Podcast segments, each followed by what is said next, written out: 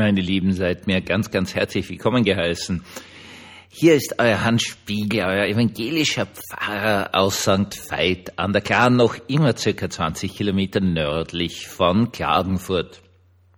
Ich sage es ganz ehrlich, mit der heutigen Nachrichtenlage war ich äh, wirklich nicht zufrieden. Ähm, wir haben heute einen 24-stündigen Streik der Eisenbahner auf der einen Seite, auf der anderen Seite wird es jetzt zu Warnstreiks bei den Brauereien kommen. Ich trinke Bier, könnte mir wurscht sein, aber ich halte es trotzdem für nicht gut und äh, die Handelsangestellten, sprich auf gut Deutsch, was wir am meisten hier miterleben, sind halt die Spar- und Billerverkäuferinnen. Gibt auch keine Einigung und die ersten Drohungen von Warnstreiks. Wissen Sie, ich bin ja alt. Und ich hatte einen noch viel älteren Vater. Ich bin jetzt 61. Als ich auf die Welt gekommen bin, war mein Vater schon 65. Und das war in den 60er Jahren und man glaubt es kaum. Erstens mal, wie ich ganz klein war, hatten wir noch gar keinen Fernseher, weil zu der Zeit überhaupt niemand einen Fernseher hatte. Dann gab es einen Fernseher, aber im Allgemeinen gab es da nur fünf Minuten Betthupferl, was meistens erschreckend grausig war. Und dann gab's also, glaube ich, am Mittwochnachmittag einen Kasperl, so Handpuppen, vor denen habe ich mich eigentlich auch gefürchtet. Es war ziemlich furchtbar. Nein, äh, irgendwann einmal sind die Barberbarbars gekommen. Oder das war die erste Zeichentrickserie, fünf Minuten. Und das war wirklich ein Hammer als Betthupferl. Und man war der Ansicht damals, dass äh, viel Fernsehen, das war also für Kinder beschränkt so auf fünf bis zehn Minuten pro Tag, was darüber hinausgeht zur völligen Verblödung führt. Ja, manchmal fragt man sich schon, ob die nicht vielleicht sogar recht gehabt haben. Aber darum geht es nicht. Nein, äh, ich bin aufgewachsen mit den Geschichten meines Vaters. 1896 geboren, noch K&K Berufsoffizier, K&K Kadettenanstalt in Hirtenberg, ausgemustert, ganz, ganz, ganz knapp äh, vor dem Beginn des Ersten Weltkriegs zum Leutnant und hat mir da ganz viel erzählt. Und er hat mir Schulgeschichten erzählt, ganz wenig aus dem Krieg, interessanterweise. Vorher hat er mich behütet. Und äh, sehr stark in Erinnerung ist mir einfach geblieben die Geschichten aus dem äh, ja aus der schlechten Zeit, bevor der Hitler kommen ist und dann natürlich viele Geschichten aus der Hitlerzeit, wo er ja auch verfolgt worden ist. Und diese Geschichten aus der Zeit, bevor der Hitler gekommen ist, haben mich immer extrem stark beeindruckt, weil das, das, das war so nahe. Also wenn er da erzählt hat, dass am 12. Februar 34, dem kurzen Bürgerkrieg in Österreich, jemand mit einem Maschinengewehr auf ihn geschossen hat, wie er von der Arbeit nach Hause gegangen ist, dann war das natürlich unglaublich beeindruckend für mich, weil mir war damals schon klar, wenn sie damals meinen Vater erschossen hätten, dann würde es ja mich nicht geben. Das war also sehr angsterregend für mich. Äh, und, und andere Geschichten erzählt hat von einer, einer unglaublichen Armut und einer immer größeren ja, Radikalisierung in der Gesellschaft. Und das ist das, was bei mir so anspringt. Und das ist eine ganz arge Geschichte, weil was wir nicht brauchen können, ist eine Radikalisierung in der Gesellschaft.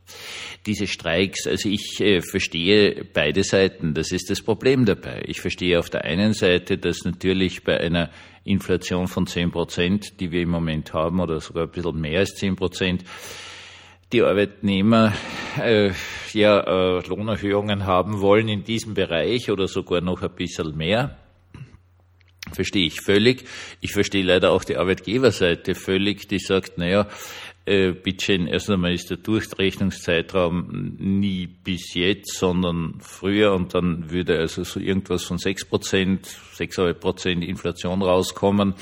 Ähm, und das andere ist, wenn wir das zahlen, unsere viele Betriebe haben jetzt schon riesige Schwierigkeiten aufgrund der, der explodierenden Energiekosten, also gerade natürlich die Betriebe, die sehr, sehr viel Energie verbrauchen, wie zum Beispiel Papier, wie zum Beispiel Stahlindustrie, die irrsinnig viel Energie verbrauchen, die, die wockeln eh schon. Äh, wenn wir das auch noch haben, dann werden viele Betriebe schließen müssen, weil das ist einfach nicht finanzierbar. Also ich verstehe beide Seiten. Was ich nicht verstehe, ist, dass man nicht irgendeinen tragfähigen Kompromiss findet. Vielleicht für die nicht österreichischen Zuhörer, es hat in Österreich de facto nie Streits gegeben. Man hat sich immer auf was geeinigt und man, man hat also Sachen gemacht, okay, dieses Jahr weniger, dafür nächstes Jahr mehr und solche Sachen.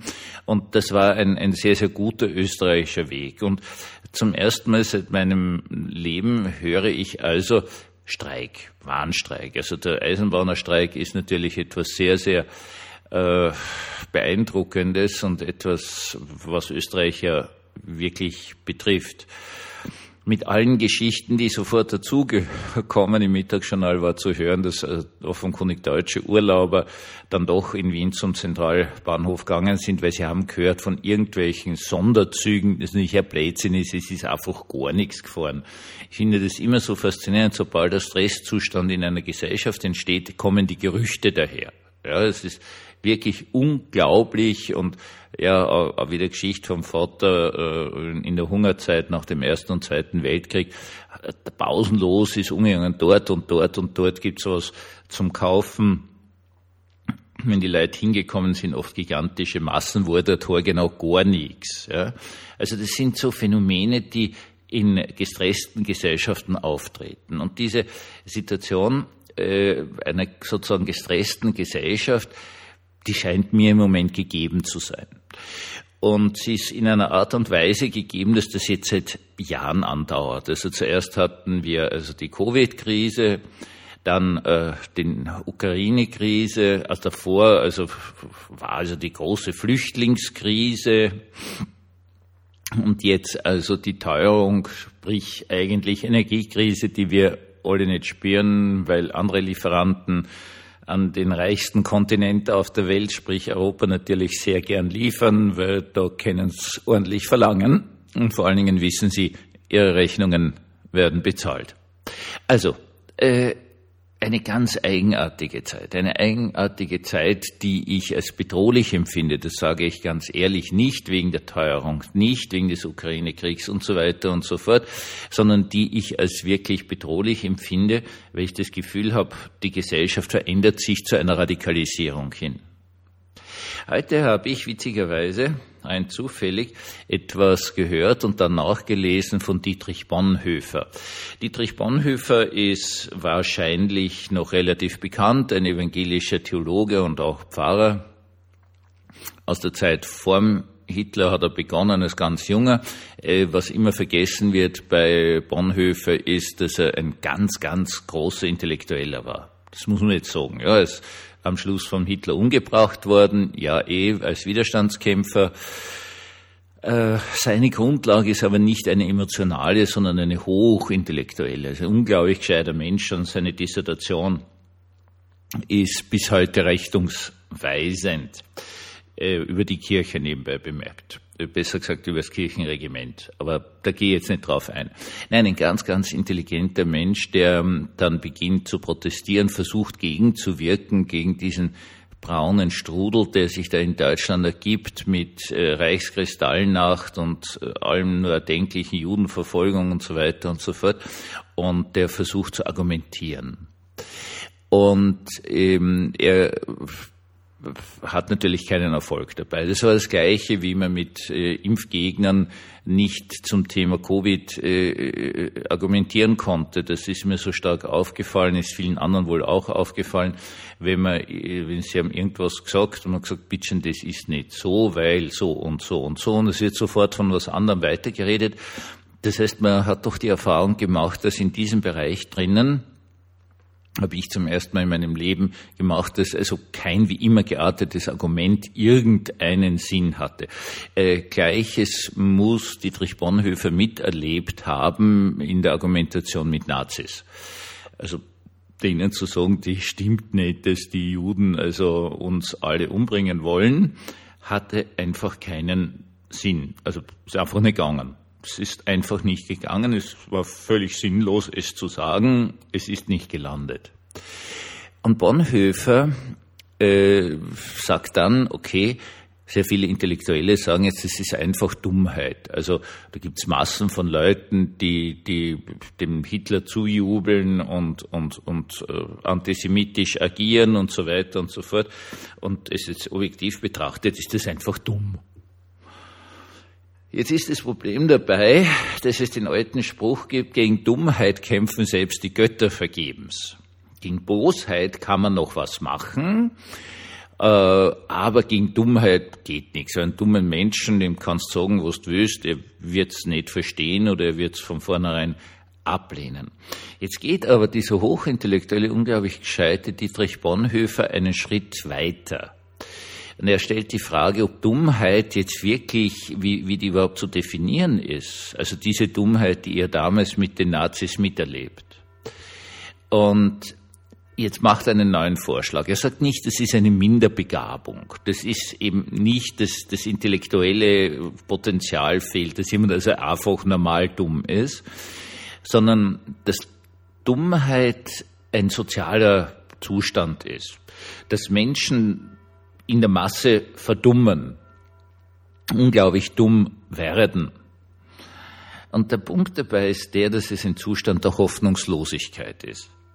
Ich würde es Ihnen am liebsten vorlesen, habe aber bemerkt, wie unglaublich antiquiert in Wirklichkeit die Sprache des guten Dietrich Bonhoeffer heutzutage ist. In seiner Zeit war er äh, wirklich sehr gut. Es läuft darauf hinaus, dass Dummheit ein Zustand ist, der entsteht, wenn ein Mensch im Hier und Jetzt absolut keine Möglichkeit sieht.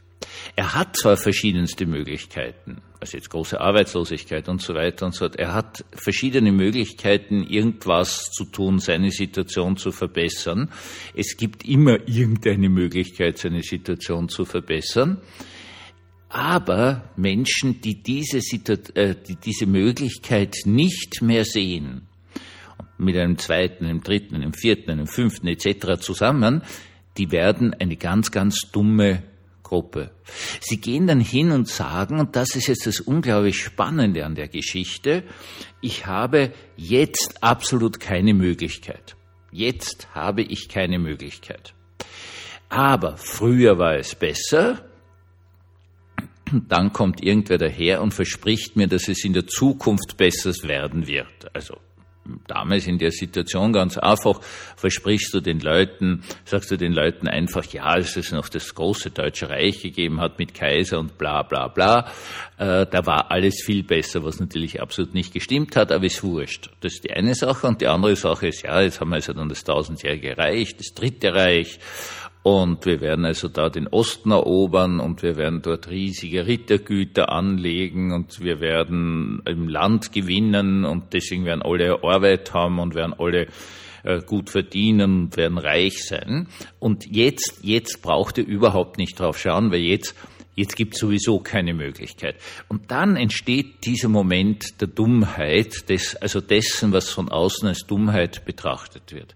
Ich finde diese Idee Bonhoeffer so unfassbar faszinierend, weil es geht da nicht mehr um Dummheit, es geht eigentlich nur um eine Unbelehrbarkeit, das ist nämlich der viel wesentlichere Ausdruck, um eine Unbelehrbarkeit, weil die Menschen im Jetzt keinen Ansatz sehen, dass es ihnen besser gehen könnte.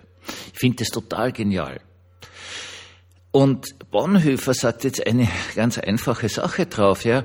Ähm, man kann also nicht gegen Dummheit oder gegen die Unbelehrbarkeit kämpfen. Das ist von vornherein völlig sinnlos. Man muss hingehen und die Menschen aus ihrer jetzt gegebenen Hoffnungslosigkeit, etwas jetzt verändern zu können, befreien. Die Unbelehrbarkeit endet in dem Moment, wo die Menschen das Gefühl der Freiheit haben. Und ich finde diesen Satz so genial, weil ich suche jetzt persönlich seit längerer Zeit schon um einen Begriff, wie ich die momentane Lage sozusagen beschreiben könnte. Und ich würde sie genauso beschreiben als eine Lage der Hoffnungslosigkeit obwohl wir die reichste Gesellschaft aller Zeiten sind, obwohl wir sozial, medizinisch, bla bla bla, unfassbar gut abgesichert sind. Also viel, viel besser als irgendwer anderer auf der ganzen Welt. Gibt es eine Situation der Hoffnungslosigkeit. Die Leute sagen, äh, es muss, es, ich, ich kann mich nicht rühren, ich kann nichts einkaufen gehen, ich bin am Verhungern, am Erfrieren, was weiß ich was, was alles objektiv nicht stimmt.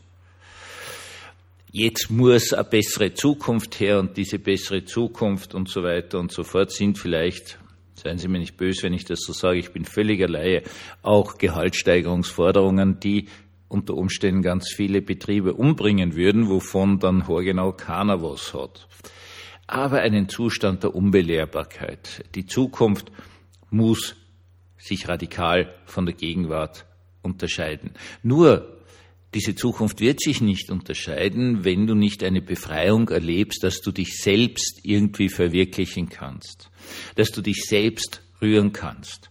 Wenn du das nicht erlernst, wird die Zukunft keine andere sein. Und wenn du doppelt eines Gehalt bekommst, ja, und irgendwer schenkt dir noch ein Haus und den, der ersten funkelnagelneuen Mercedes, dann wird es sich schlicht und ergreifend nicht verändern.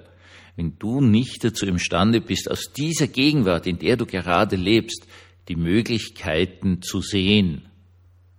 Und ich finde diesen Grundgedanken von Bonhoeffer einfach genial, weil ich der Ansicht bin, das ist genau das, was jetzt ist. Ein großer Teil unserer Gesellschaft fühlt sich offenkundig unterdrückt. Ein großer Teil dieser Gesellschaft hat das Gefühl, dass äh, sie nicht die Möglichkeit haben, äh, ihr Leben jetzt so zu gestalten, wie sie wollen. In Klammer, weil sie es erst gar nicht versuchen. Was können wir tun? Nun, hier kommt dieser große Befreiungsbegriff hinein. Und äh, die einzige Möglichkeit, die man eben hat, ist, dass wir als Christen, also ich bin nun mal Christ, aber das war jetzt also nicht so überraschend bei einem Pfarrer, dass meine Befreiung von Gott herkommt. Nebenbei bemerkt, im Advent mir auch immer näher kommt, dass ich die Freiheit habe, eine Freiheit von den Zwängen dieser Welt, die es mir ermöglicht, dass ich mich verwirkliche, dass ich diese Selbstverwirklichung lebe, zum Beispiel im Umgang mit anderen Menschen und vor allen Dingen im Umgang mit mir. Soweit einige Gedanken des großen Dietrich Bonhoeffer. Ich hoffe, ich habe sie halbwegs verständlich und vor allen Dingen halbwegs richtig dargestellt. Und ich wünsche uns allen, dass wir immer dazu imstande sind, die gigantischen Möglichkeiten zu erfassen, die wir jetzt gerade haben. Einen gesegneten Abend uns allen.